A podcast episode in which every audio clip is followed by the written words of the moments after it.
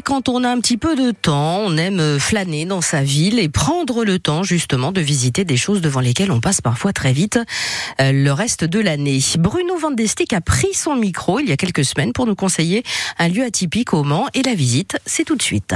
Le Mans en bordure de l'avenue de Rostov sur le don du jardin Jacques Pelletier et surtout de l'escalier des Ponts Neufs, il y a la tour du Gros Pilier. Et bonne nouvelle, cet été encore, vous pouvez venir la visiter. Mais pour découvrir quoi, c'est ce que l'on va voir avec Sophie Moisy, adjointe au rayonnement de la ville du Mans. Bonjour Sophie. Bonjour. Et avec Franck Peu, également directeur service tourisme et patrimoine de la ville. Bonjour Franck. Bonjour. Sophie Moisy, la tour du Gros Pilier. Quelle histoire a-t-elle?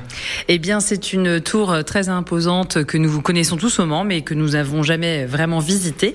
Et donc, elle est importante parce qu'elle a été construite sur l'enceinte romaine, ce qui fait qu'elle a pu préserver notre enceinte romaine qu'on voit dans la première salle. Euh, c'est l'endroit où l'enceinte est la mieux euh, protégée. Et ça nous rappelle aussi que de ce côté-ci de la cité Plantagenet, il y avait bel et bien l'enceinte romaine et pas juste du côté des quais. Donc, c'est vraiment intéressant de venir ici parce que c'est vraiment magnifique à l'intérieur de cette première salle. Et au niveau justement de la finition du mur, Franck Mieux, que faut-il voir en particulier? Eh bien, ce que l'on n'observe pas forcément côté Sarthe, parce que côté Sarthe, on est capté par les décors, ils sont présents là aussi, mais comme cette tour a abrité le mur antique, on voit que chaque moellon a été incisé euh, au niveau du mortier, si bien que chaque euh, moellon de l'enceinte est mis en avant, et quand il y a le soleil, eh bien ça fait des effets d'ombre. Donc ça renforce encore le décor de cette enceinte. Sophie Moisy, en arrivant ici, on peut s'installer dans un et même deux fauteuils. Pourquoi?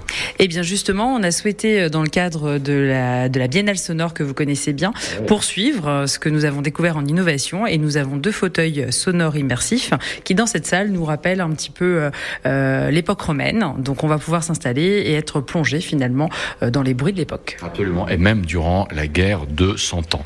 La salle juste à côté nous ramène euh, aussi plus près de nous, mais à une autre époque où on a connu la guerre, la seconde guerre mondiale.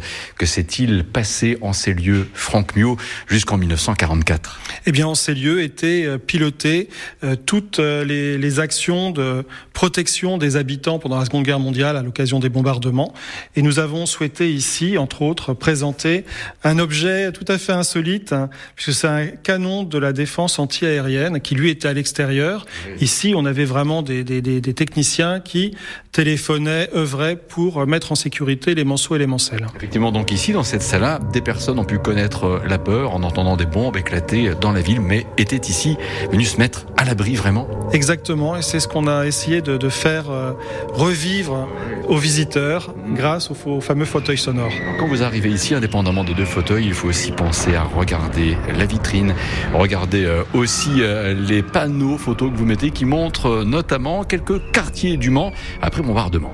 Et oui, on a, on l'a vraiment oublié, ça a quitté euh, les esprits des Manceaux et des Mancelles, mais des quartiers de la ville ont été bombardés et nous avons des photos témoins. Sophie Moisy, quand venir ici cet été Eh bien, du mercredi au dimanche, de 10h à 18h. L'année dernière, près de 3000 visiteurs sont venus, donc on espère que cette année, vous serez encore plus nombreux. C'est ça la Sarthe cet été, une idée de sortie, venir visiter la tour du Gros Pilier. Et évidemment, c'est encore possible aujourd'hui. Voici la Gofa Lolita.